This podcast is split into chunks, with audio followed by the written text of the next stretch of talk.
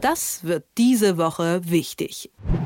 Als am Sonntagabend die ersten Hochrechnungen aus Nordrhein-Westfalen veröffentlicht wurden, konnte man bei den Parteien die ganze Palette menschlicher Emotionen wahrnehmen, von großer Freude bei CDU und auch Grünen bis zur bitteren Enttäuschung bei SPD und FDP. Das spiegelt im Großen und Ganzen das Ergebnis der kleinen Bundestagswahl wider, wie die NRW-Wahl ja auch gerne bezeichnet wird.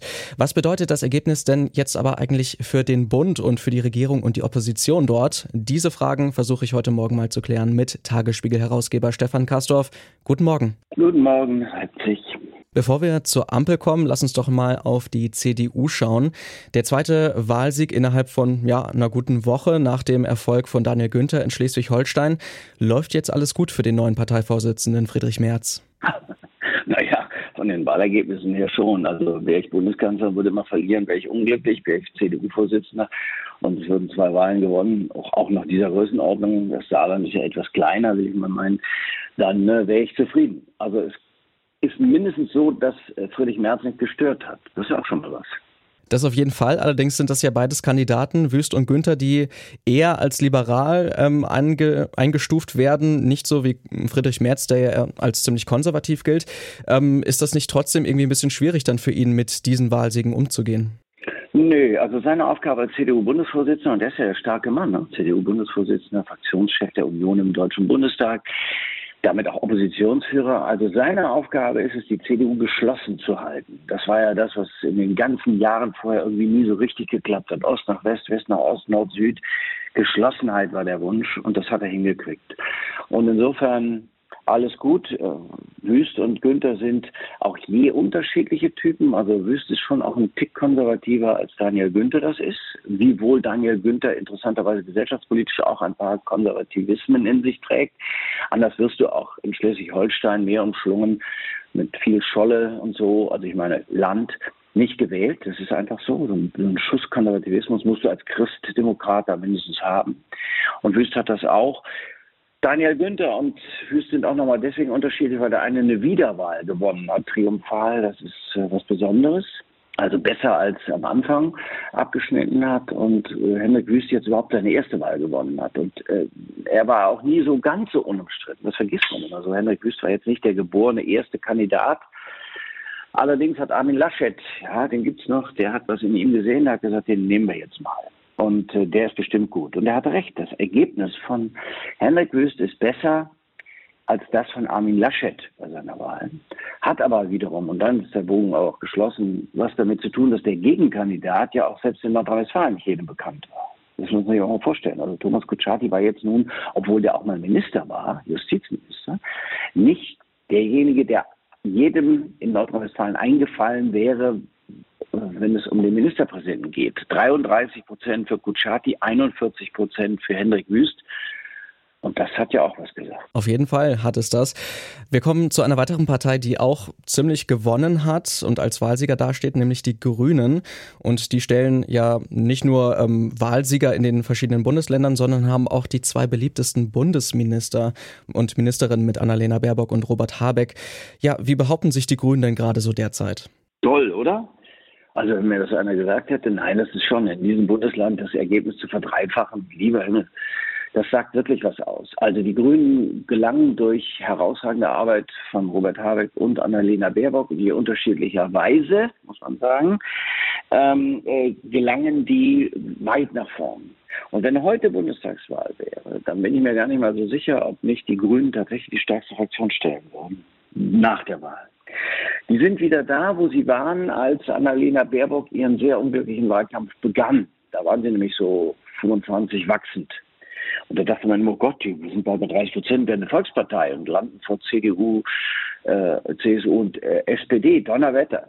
Dann kam dieser sehr unglückliche Wahlkampf und die landeten bei 14, war immer noch gut, jedenfalls im Bund, aber nicht das, was sie, sagen wir mal, hätten erreichen können was ja eine gewisse Trauer ausgelöst hat. Und jetzt kommen die beiden. Der Robert Habeck ist ein authentischer Politikerklärer. Das fällt jetzt ganz besonders auf, weil der Bundeskanzler das nicht tut. Also der erklärt seine Politik nicht und ist auch nicht als authentischer Politikerklärer bekannt, obwohl das das Wesen von Politik ist. Nicht nur zu entscheiden, sondern die Entscheidung vorher zu erklären, um Zustimmung zu werben. Und der macht eben auch Sachpolitik, richtig harte schwierige, große Sachpolitik von, da geht es ja nicht nur um Waffenlieferungen an die Ukraine, für die das Wirtschaftsministerium angeht, sondern überall von den Waffenlieferungen bis zu erneuerbaren Energien, unsere Energiezukunft. Tolle Sache. Äh, Annalena Baerbock ist eine begabte äh, sagen wir, Empathikerin. Das sagt, sagt nicht ich, sondern das sagt, glaube ich, Habermas, der Bundesphilosoph. Also sie ist eine Frau, die sehr stark Empathie ausstrahlen kann. Ähm, es wird nochmal zu sehen, äh, also zu, darauf zu warten sein, dass sie aus der diplomatischen ähm, Fähigkeit ihres Hauses, also da sind ja wirklich herausragend gute Beamte und kluge Menschen, ob sie da was draus machen kann, um die Diplomatie voranzubringen, die in diesem Krieg am Rand des Krieges jetzt so gar nicht so eine richtige Rolle zu spielen scheint. Also im Moment sagt sie alles Richtige und sie tritt auch für das ein, was die Menschen richtig finden, was im Moment populär ist. Aber das ist nicht ganz so, sagen wir mal, ähm, herausfordernd in Inhalten, ja, in weiterführenden Inhalten wie Robert Habeck durchaus interessant, die ganze Entwicklung und auch wie die beiden Minister sich dort schlagen. Interessant ist aber ja auch, dass die Grünen nach diesem Wahlsieg zumindest in der Berliner Parteizentrale nicht richtig gefeiert haben. Woher kommt denn diese Bescheidenheit oder ist das einfach nur Vorsicht? Hm, sowohl als auch. Also Argument Schwachstimme heben, sagt man ja. Und die brauchen ihre Stimme nicht zu heben. Jeder sieht's. Und das äh, in der Ampel ist ja auch keine ganz einfache Veranstaltung. Also, die SPD muss irgendwann mal nachweisen, dass es nicht nur glückliche Umstände und ein Lachen von Armin Laschet in der Flut waren, die ähm, Olaf Scholz ins Kanzleramt gespült haben. Denn bis jetzt kann man nicht erkennen, dass das anders wäre als ein Ausreißer. Ja, die zurückliegenden Wahlen, gut, äh, im, im Saarland war es Anke Rehlinger, die einfach eben eine tolle Ausstrahlung hat eine offensichtlich großartige Politikerin ist. Aber ein anderes Ding. So, und ähm, das ist schon äh, auch gut, da vorsichtig zu sein. Und dann kommt noch der dritte Partner, die FDP. Und wenn du in der Ampel bist und einer gewinnt so stark und zwei gucken auf dich und werden neidisch, na, dann hast du aber Theater. Und das können die im Moment gar nicht gebrauchen. Denn es gibt keine wirkliche Alternative, noch nicht zu der Ampel. Und äh, die Grünen, die machen ihr Ding so gut sie können und lassen sich berühmen. Die berühmen sich ja selbst nicht. Ja, das machen die nicht wie Friedrich Merz. Ich bin dankbar, dass ich erreicht habe, dass Herr Zelensky jetzt mit dem Bundespräsidenten reden will, per Twitter. So ähnlich klang es jedenfalls. Sondern die lassen uns, dich, mich, andere, sie rühmen.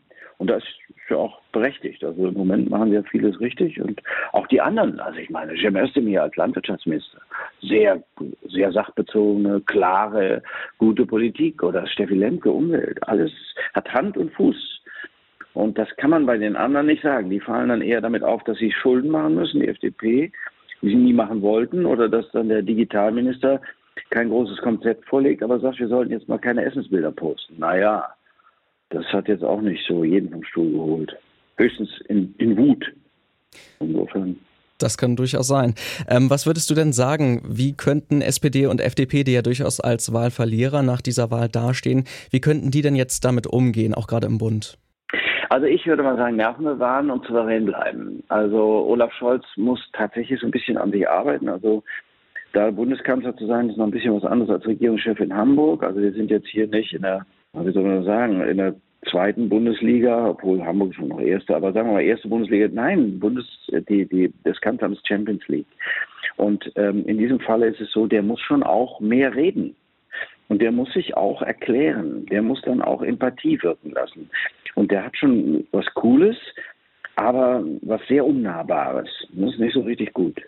Und äh, wie gesagt, du musst schon auch erklären, warum du glaubst, dass die Leute dir folgen sollen. Dann darf er seine Partner nicht alle für doof halten. Ähm, also nach dem Motto, ich, ich mache das jetzt hier und ihr versteht noch nicht, warum es eine super Sache ist. Und ähm, dann äh, muss die SPD sich auch gut überlegen, wenn sie zu Wahlen aufstellt. Das ist ja auch so eine Sache. Wenn du äh, Kandidaten aufstellst, die, von denen du weißt oder wissen kannst, dass sie die Mehrheit der Bevölkerung nicht überzeugen, ja, dann ist das jetzt nicht unbedingt, dass du da Zugpferde hingestellt hast.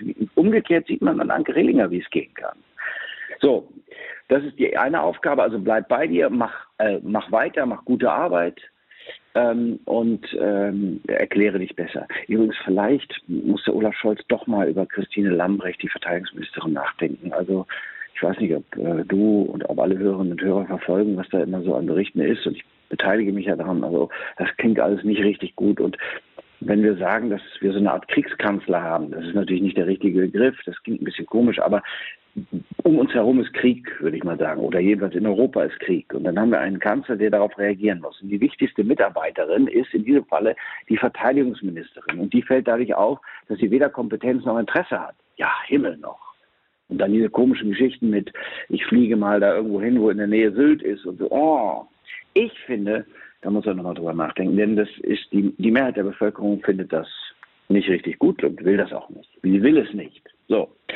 Und die FDP muss, ja, die, die machen ja lauter Sachen, ähm, wie sagt man, wie sagt der Franzose, contre also die, die muss jetzt Schulden zustimmen und noch mehr Schulden machen, wie sie nie machen wollte und so. Nein, die muss richtig gute Arbeit leisten. Auch der Christian Lindner muss jetzt mal, denke ich, erklären, wie er das alles ausgeben will und trotzdem irgendwann irgendwo sparen. Denn das, das ist ja schon so. Also wir gehen ja nicht nach unten in den Keller und drucken Geld.